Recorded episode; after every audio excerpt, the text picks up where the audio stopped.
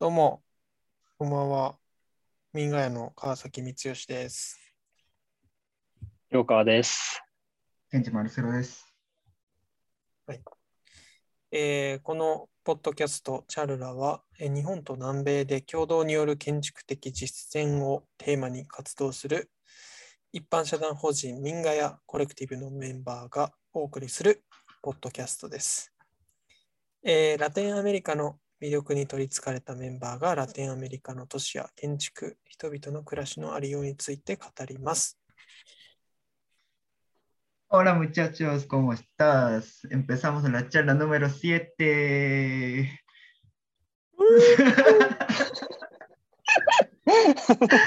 今、今そのまま無視されるのかなって思いました。Buenos días, chévere. Sí, es chévere. Vamos! まあちらほら、ちらほらいろいろ聞こえますが。はい。まあ、ということでね、あの前回の続きからお話ししていきましょうか。はい。ねまあ、川崎さんのアルボルはデ時代の話を聞き、あのその週休3日のアルボルデで休みの日にどういうところをこう旅していたのか、でその後ですね、南米旅行を来るとこうバックパッカー的な旅行だったんですかね。そうですね、完全にそうですね。うん、完全にバックパッカー、南米旅をした川崎さんの。もう所持金はい5万円ぐらいおーしかない。ギリギリというか、すごいですね。5万は。収まりきらなくないですか？いやうんでも、まあ、まあなんかもちろんネットでそのクレジットカードで決済するみたいなのは、その宿とかあの飛行機とかはありましたけど、うん。まあ、所持金としてその、まあ、最後足りなか足りなくなったかな。うんちょっ。と足りなくなったかもしれないけど。でも、スタート時点で5万円ぐらいしか持たずに行って、基本的にはもう極貧、極貧旅でした。バス移動とうん。一番い安い宿を探して、基本10ドル以上のとこには泊まらないみたいな感じうんのスタイルでしたね。それについて聞いていきましょうか。はい。どうします初めはまあ、あでも前で、前、エクアドル国内の話ちょっとしたんしましたよね。なんとなくここ行って、ここ行ってっていう。そうですね。エクアドル国内はまあそんなに多くは行ってないんですけど、うんあのーまあ、ね、クエンカとかは行きうました。ん。でそう、南米旅行は、あのーまあ、エクアドルをスタートして、ペルー、あの、南下してね、ペルーを回って、えーチリまでずーっと、あ、チリが反応した。チリで。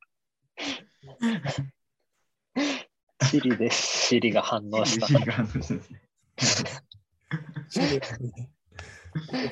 でえっと、そのチリのサンティアゴから、えー飛行機で、そこはあのウルグアイまで飛びまして、でウルグアイから北の方に、ブラジルの方にこうバスでずっと行って、うん。最後ゴールサンパウロ。うんうん。で、サンパウロからまたキトに戻ってきました。うん。うん約1ヶ月の旅でしたね。もうほぼ大陸一周って感じですね。そうですね。うんあのーなんかなん、ブラジルにあの同じインターンしてた、あのカイピーっていう友達がいたんで、うん。彼に、まあ、会うっていうのは一個目的があったんで、ブラジルまでは、まあ、頑張っていこうっていうのはうん。で、あと、マチュピチュとかね、その辺は抑えたいっていう思いがあっペルー周りで行きましたけど。た旅のコンセプトみたいなものはあったんですか？どういうところ回りたいなとか。あー、コンセプトかうん。なんかあったかな？ま街並みをもうね見たりとか。ないですね。そんな、あ、もう全然ない。なんか金ないからさ。ああ、そっか、贅沢言ってらんない。選択肢ない ああ、生きてブラジルに着くという。確かそっかそっか。に。うん。そうなんですよね。なんか基本的には陸路で最も安い手段で、まあ、バスうん。移動してたんで。でやっぱキトからね、その、リマ、あ、リマじゃないか。クスコ、うん。うん。うんあの、マチュピチュの一番近い町のクスコまで、はい。あのほぼノンストップっていうか、あの、あゼロ泊で、あの 人からクスコまでバスを乗り継いで、え4日ぐらいかかった。そうですよね。そうそうそう、ゼロ泊というか、めっちゃ日数かかってるだろうなって思いましたけど。5日目えで、南米旅行5日目でクスコに着いて、初めてホテルに泊まったっていう。うわーえ車内泊、移動。うん。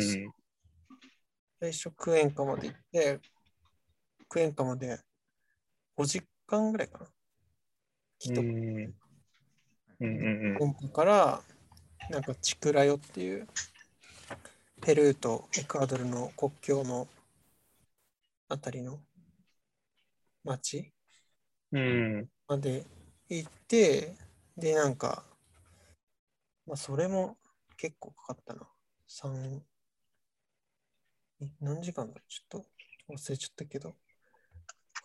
で、でなんか夜中にその、起こされて、入国しましたみたいな、国境ではいはいはいあっはい。て、で、なんかもう、ものすごい長蛇の列ができてて、うん夜中のもうなんか3時ぐらいとかに。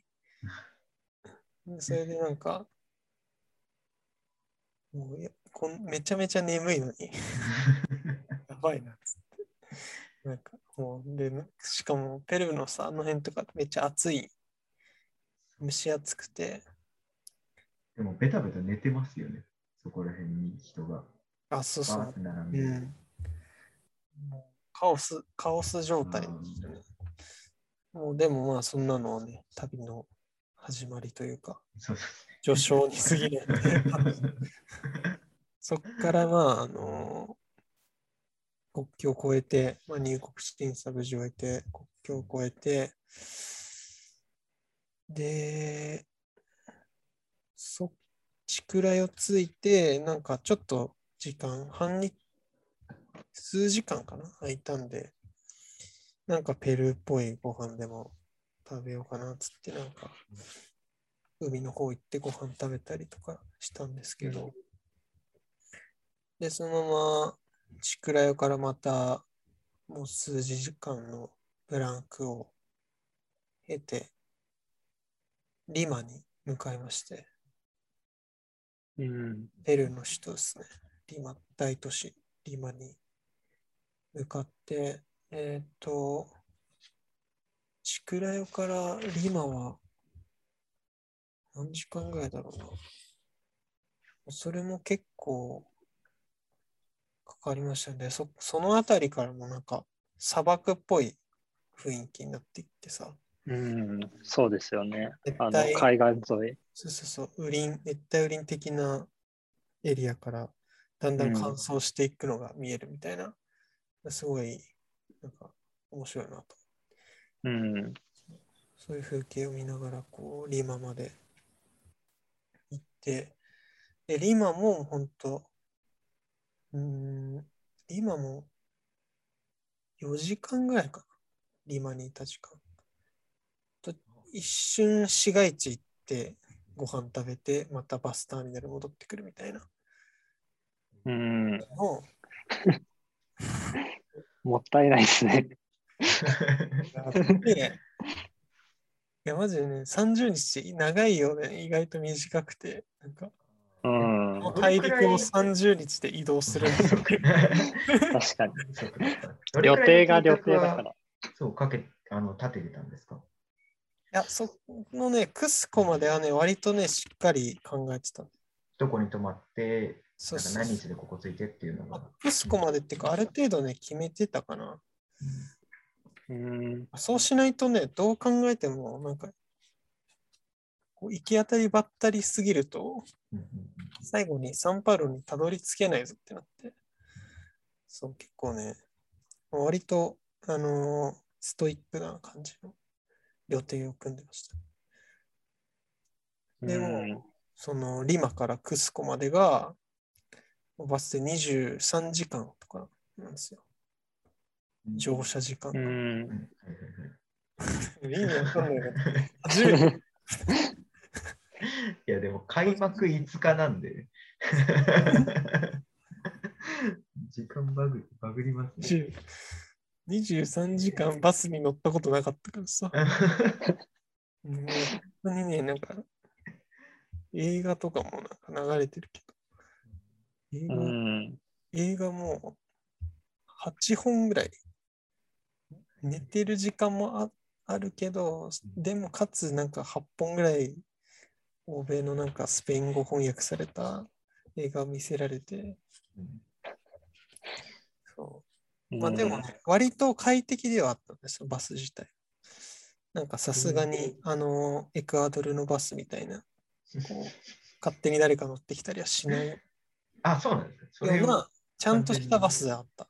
リクライニンそう。だからね、まあ、乗れ、乗れたんだけど、その、ご飯とかもちゃんとついてて、すごいいいのがあったんだけど、さすがに23時間、しかもね、ほとんど休憩しないんだよね。なんか、あやつら。あ。休憩という概念を知らない。なんか、2人いるのかなエコノミー症候群とかそういう配慮は一切しないです。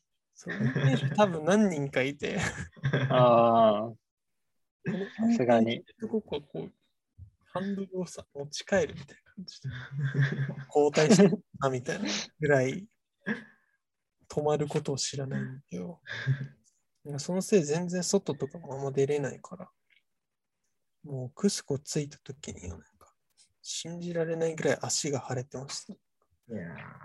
い。むくんでパンパンになってて、なんか、豚足みたいな足になっ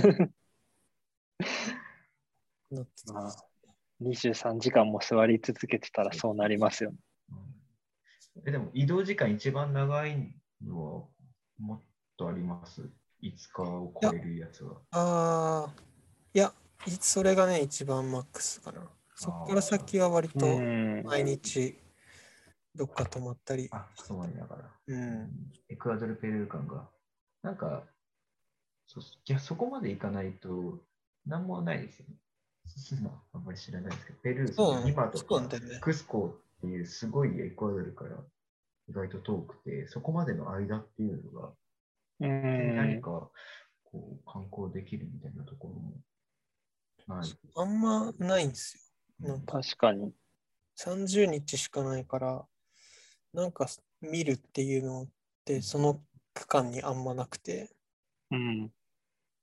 ね、なんかもっと時間あればね、別にゆっくりうんでよかったんだけど。そう一番印象的な国はどこですか？南米で。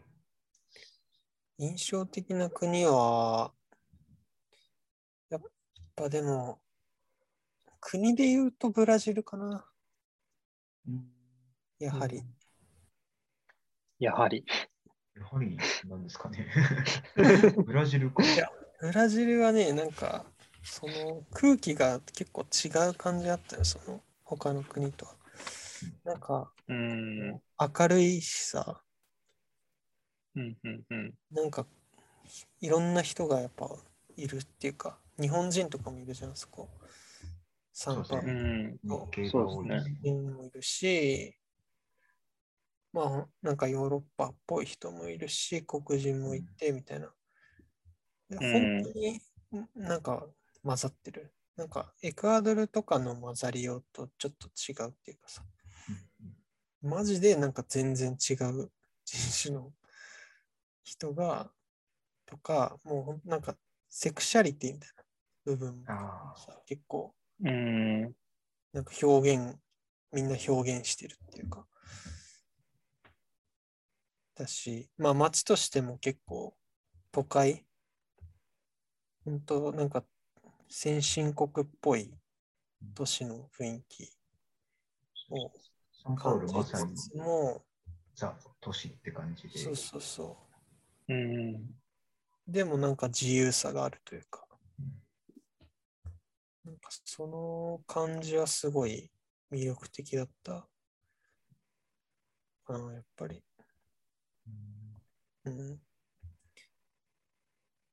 あとね、イイパネマビーチっていうリオデジャネイロのビーチが、あの本当に素晴らしくて、うんちょっと、お尻が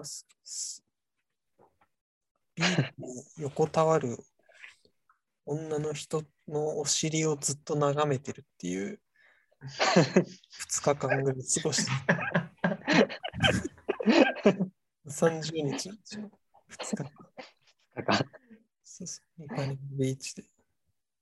ええきつきつなのにそれは欠かさなかったわけですね。でもね、いやなんかその時に、その前の日とか前の前の日とかに、あのオスカー・ニーマイヤーの建築を回ったりしてて、はいはいはい。ブラジリアとかですか？いや、ブラジリアは行かなかったんだけど、リオとか、リオか、主にリオの、あのーえっと、なんかこう、階段がうねってるさ、ミュージアムですか？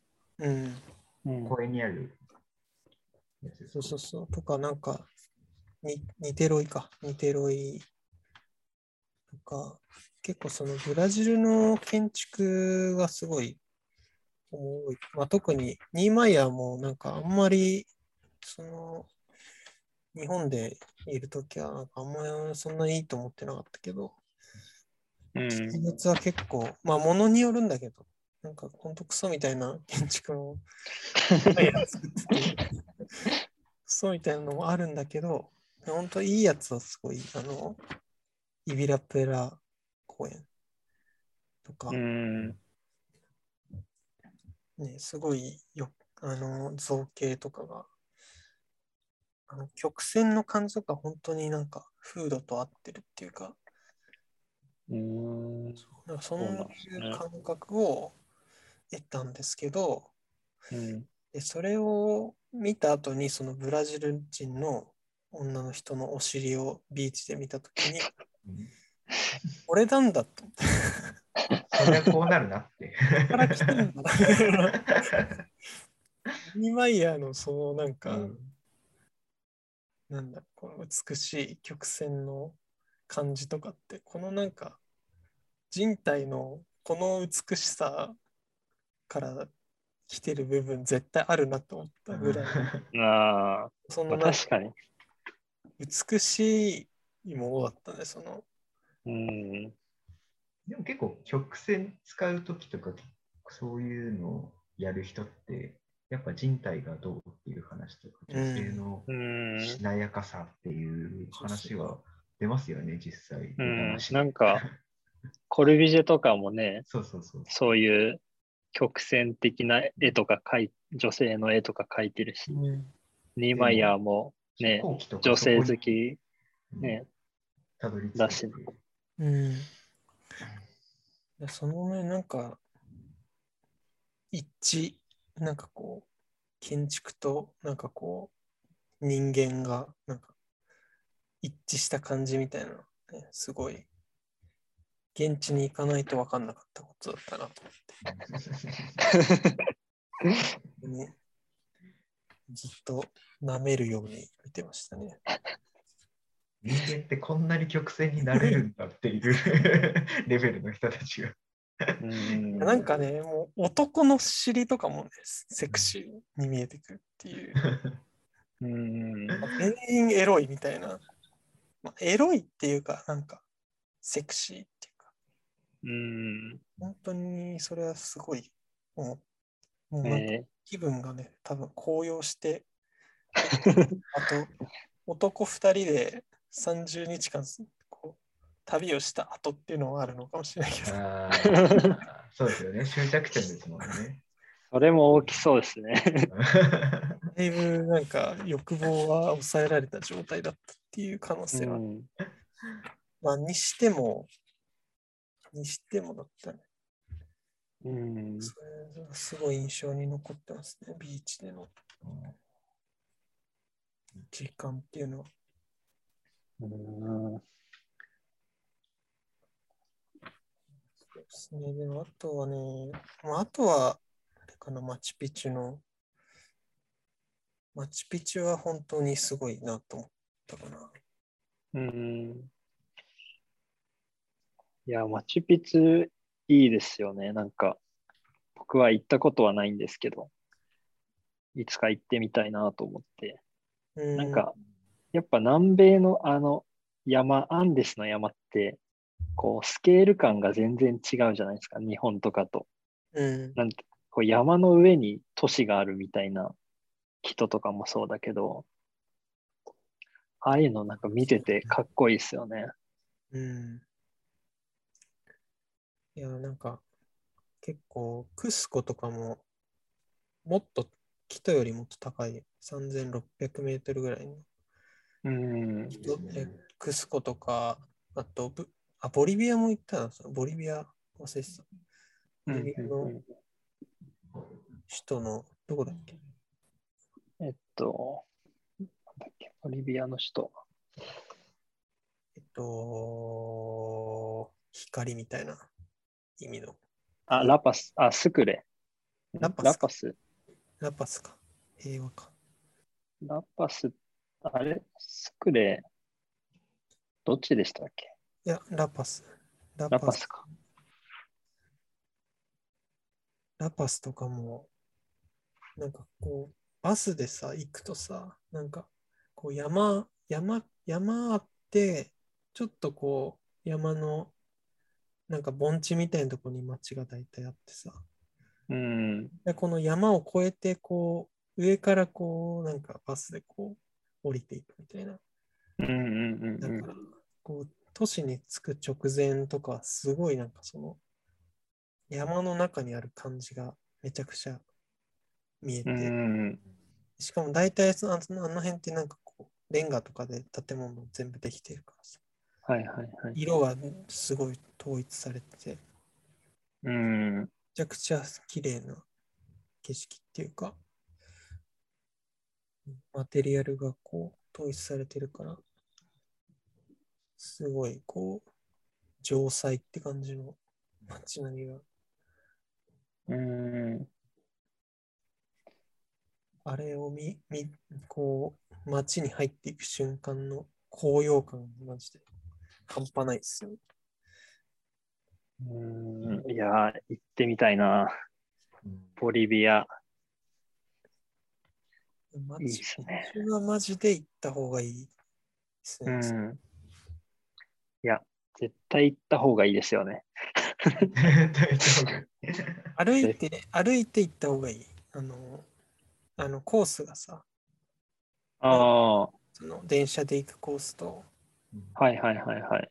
バス乗るコースとみたいな。で、歩くとめっちゃ時間かかるんだけど、歩いて行った時の、なんか達成感は本当にえぐい。うん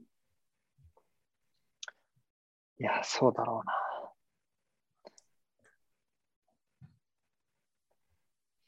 な。ちょっと今度南米行くときは、うん、そっちの方まで足を伸ばして、そうだね。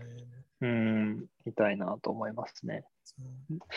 なんかでもその、あれですよね。僕もエクアドルのキトからリマまでバスで行ったんですけど、バス乗ってるだけで楽しいです。車窓の感じがもう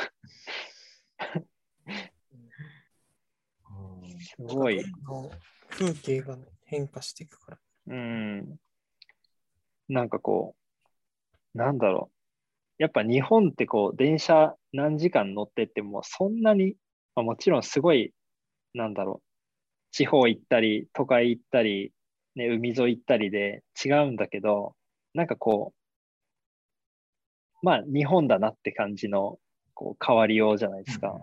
うん。でも、南米のそのエクアドルからリマとかって、こう山もあるし、なんか海もあるし、海沿いでもなんかこう、ほんと砂漠みたいな、こうなんか、ここは火星ですかみたいな感じの、なんか砂漠もあれば、本当に。になんかジャングルじゃないけど山みたいなところもあって、なんか全然、こう、なんだろうな。本当に違う国に来てるんだな、みたいな。うまく言えないですけど。環境が一切合うん切違いますもんね。もう入ってる植物から何から違うっていう全然違うんだよ。土の感じそういうのうんすごい面白かったなっていうのは、お思いますね。うん。いや、でもそれでもバスで旅ししたいかな。したいのかな。さすがにビビりますね。何日もかけてバスで旅をするっていうのは。ああ時間があればしてもいいかな、俺は。うん。あまあ、むしろしたいかな。僕もしたいですね。僕飛行機が苦手なので、あの、基本バスとか陸の乗り物があの好きというか、選択肢が両方あるならなるべく陸を行きたい派なんで、へうん。バスかな。ー自分も今度は何かに挑戦したいな。てか、マチュピチュですね、まず、やっぱり。何もいたのにマチュピチュ行けてないんで、うん。これはまずいです。マチュピチュはね、マジで、もう、マチュピチュ作りてーって思ったもんね。もはやマチュピチュ作りてえ。すごいっす。で、マジでどうやってやったんだろうって感じなのね。どうやってあんなとこにめちゃくちゃ重い石を運んで、うん。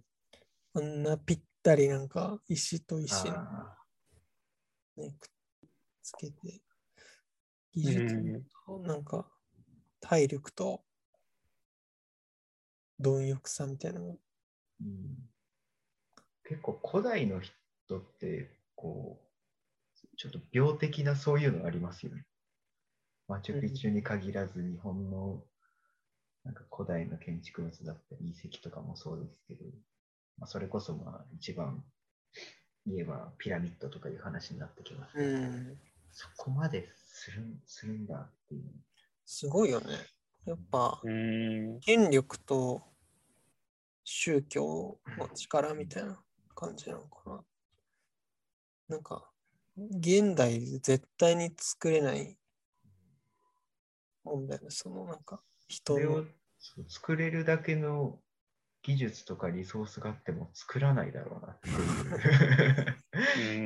すごいのが残ってますなんかお金とかじゃなくてさ、うんもう、基本的になんかもう奴隷みたいな人がさ、借り出されてたうんり。するわけじゃん。だから本当に今の世の中で考えると、なんなんかもうありえないうん。世界っていうか、だけどなんかその、そのなんかこう権力構造みたいな、があったおかげで、ああいうなんかこう、今なんか何百年と残るようなものが作られてるっていううん。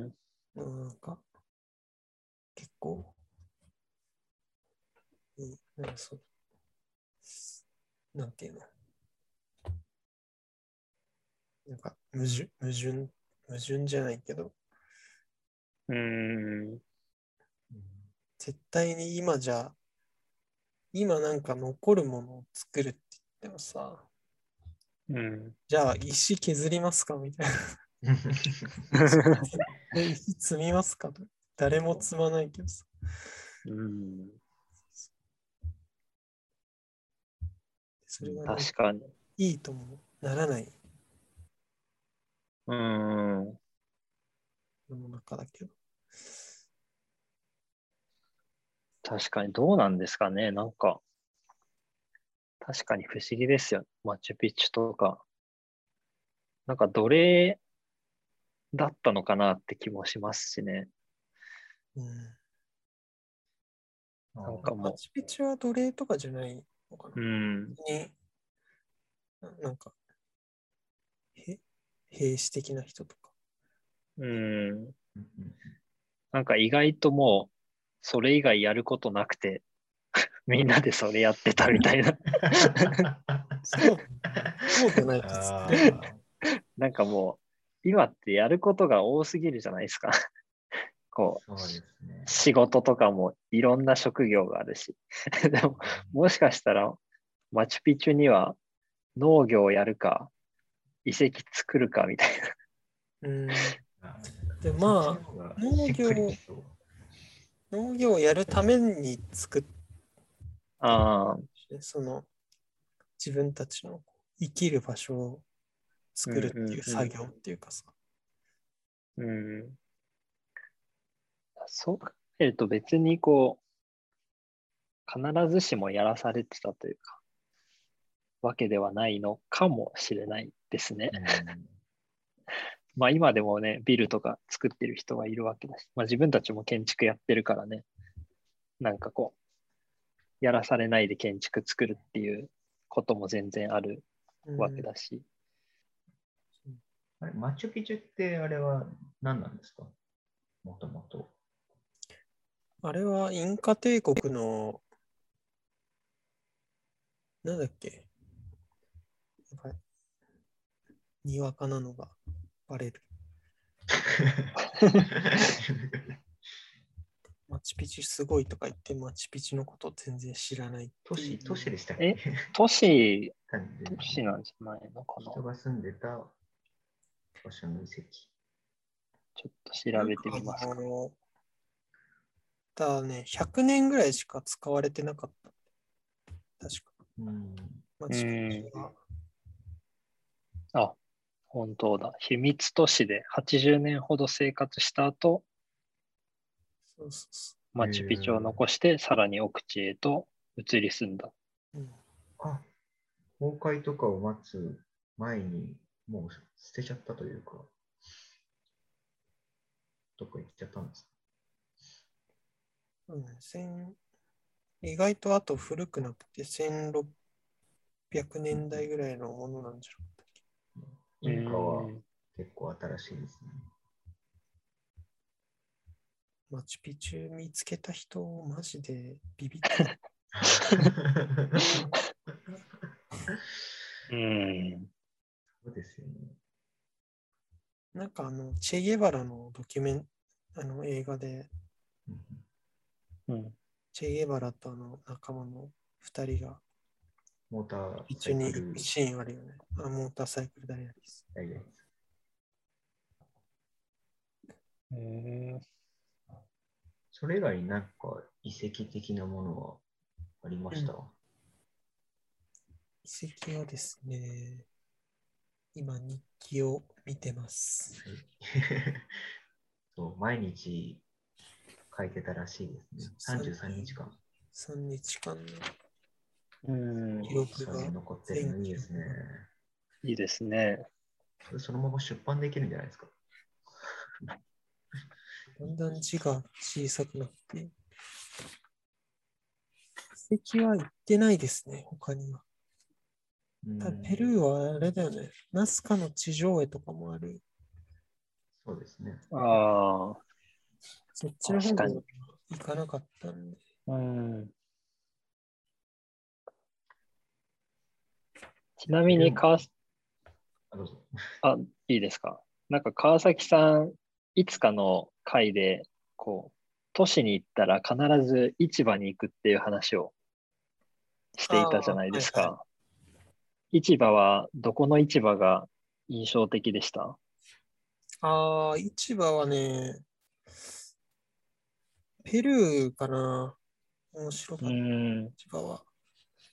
なんかね、いや、まあ、エクアドルとなんか結構似たような感じの、エクアドルとかなんかその、東南アジア、なんかインドネシアとか、うん。ああいうとこの、こう、あんまり、まだ発展途上な感じの国、生活水準ぐらいの国の、あの、市場の雰囲気ってさ、すごい、やっぱ雑多な、めちゃめちゃ雑多で、もう誰もコントロールしてないとか。なんかうん。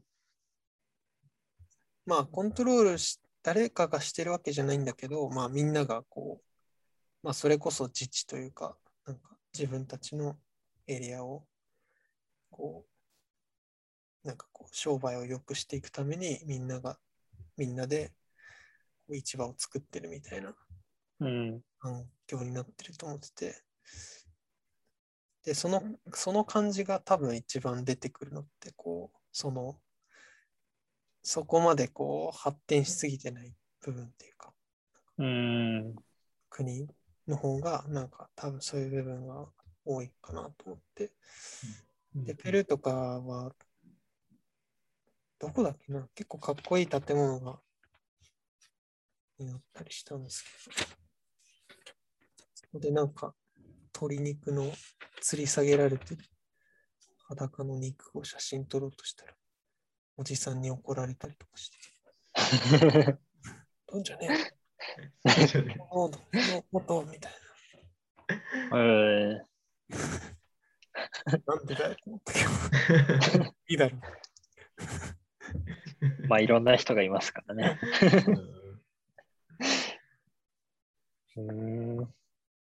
で、なんかウルグアイとかの方行くとさ、結構ウルグアイって福祉国家みたいなこと言われてて、うん。と発展、なんか南米の中では発展してる方だから、うん。確かに。ウルグアイの市場とかも行ったんだけど、うん。まああんまり面白くなかったですね、ウルグアイとか。うん。それでも都市部ですよね、行ったのは。うん、都市部の。まあ、田舎行けばもしかしたら、またちょっと違った様子になってたかもしれないって感じですよね。うん、なんかね、ウルグアイはなんか露店、ろなんかね、道ですごい物売ってて、うん。なんか、うんたまたまなのかな？いや、わかんないけど、こう、ストリート全体がなんか、うん露天商みたいなのがバーってみんなたくさん出て、うん。なんかマジなんか服とか、もう、誰が着るんだこれみたいな服を、ただ地面にこう、雑に置いているみたいな。売れられてんのか売られてんのかみたいな感じのお店がたくさん。店、店っていうかもう、何この、教会すらもわかんない。その 露天商みたいな。でもまあ多分誰かがここに置いて売ってるんだなっていうのがわかる。うん。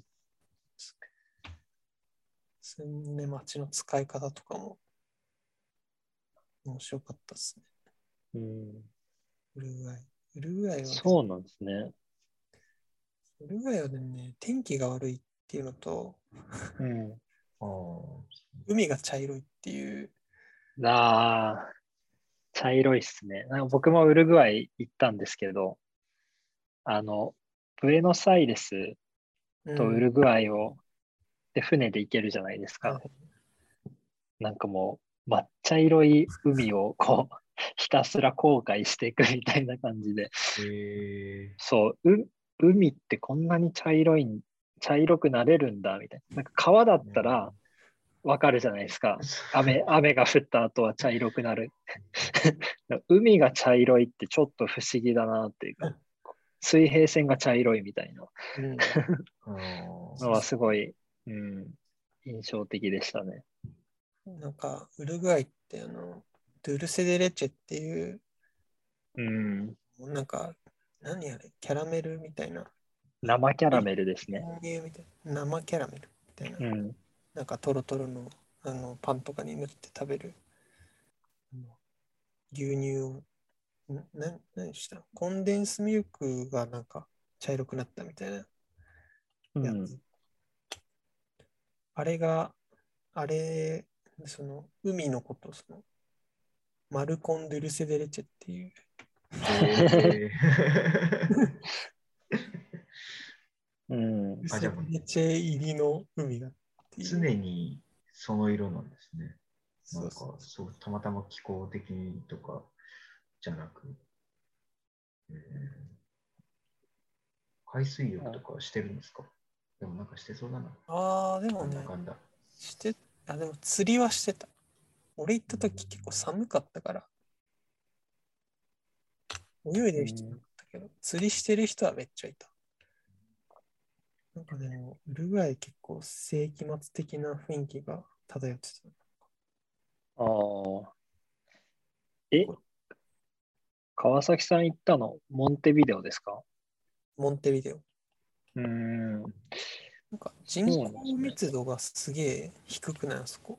あの、うん、いや、そうなんですよね。モンテビデオ、南米の中でもなんかこう、人通りが少ない街だなっていう印象がすごいあって、でも僕行ったの多分ちょっと、こう、なんだろう、中間層というか、なんてこう、ちょっとお金持ちぐらいの多分人たちが住んでる住宅地みたいなところの、うんなんかまあすごい安いゲストハウスに泊まったんですけど、僕自身は。うんだからなんかかなりこう、綺麗な街だったなっていうのが、僕僕は印象としては、うん。なんかありますね。こう静かな、なんかこう、それまでいた、なんだろう、ペルーとかアルゼンチンとかってよりかは、なんかすごい静かで、まあ住みやすそうだなっていう感じの、なんか、まあ印象がありますね。でもまあでもいたのが2日間ぐらいだけなんで、多分そんなにこう、いろんな場所は見てないから、なんか、まあ一部だとは思うんですけど、うん。ウルグアイ、うん確かにそんな感じっすよ。うん。そうですね。こんなもんすか？うん どう締めますかね、これ。結うん構話そうと思えば無限に話せるから。そうそうですよね。そうなんですよね。なんか一カ国で1話取れるぐらいの 下手したらね。下手したらうん感じなんだけど。またおいおいちょっと、まあ話していけますか。そういう、そうね。うん、国ごとの、違いとかはね。うんうん。結構忘れてる部分も多いな。日記うん、見るといろいろ思い出してくるわ。いやー、いいですね、日記。じゃあその日記たちはこうバスの中でこう書いてたんですか？移動中のバスあの中バスでも書いてたしと思う寝る前とか。うんうん。で街、なんかさ、旅行ってさ、暇な時間めっちゃないなんか、このイメージはないですね。いや、旅行ってなんか結構ロス、ロスの時間があるなって思って、そのバスの待ち時間とか、まあバスの中もそうだけど、うんうん。基本すげえ暇みたいな。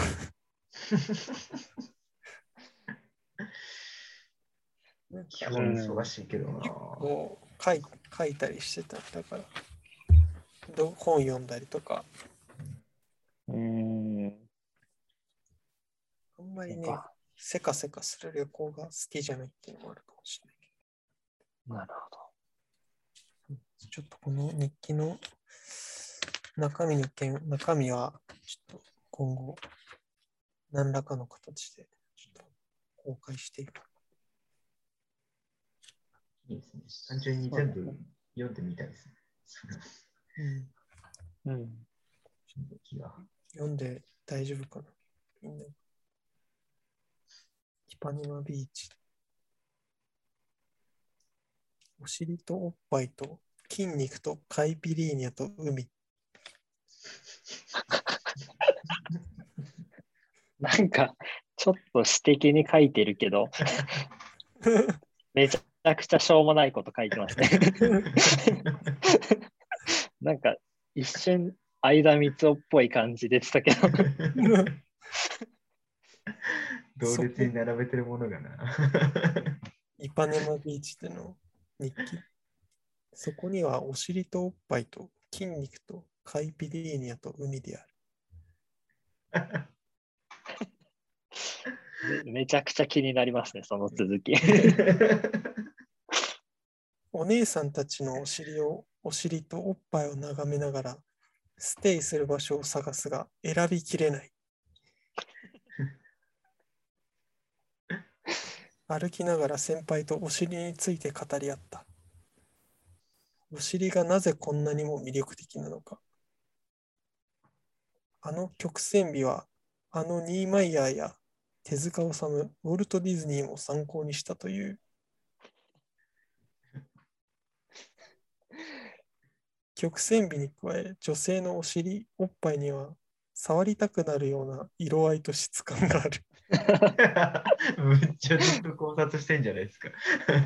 まさに芸術。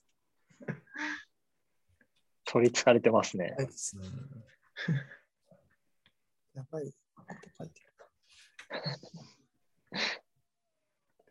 まあ、ぜひ、おいおい、ちょっと日記の方も、そうですね。もう出版を目指していきましょう。出していきましょう。はい、出していきましょう。そんなところですか、今日は。ちょっと取り留めもない旅行話になってしまいましたけど、うん。ちょっと今日はこの辺で終わりたいと思います。はい。はい。アディオス、チコス。で順まであの、初めのやつ、初めのやつはちょっとやめましょう。やっぱり。ド滑りしてたんで。いや、よかったよ。はい。納得、納得しきれるね。はい。向けてじはいゃあ、第7回シャープ7のチャルラ、えー、これで終わりたいと思います。アディオス。ア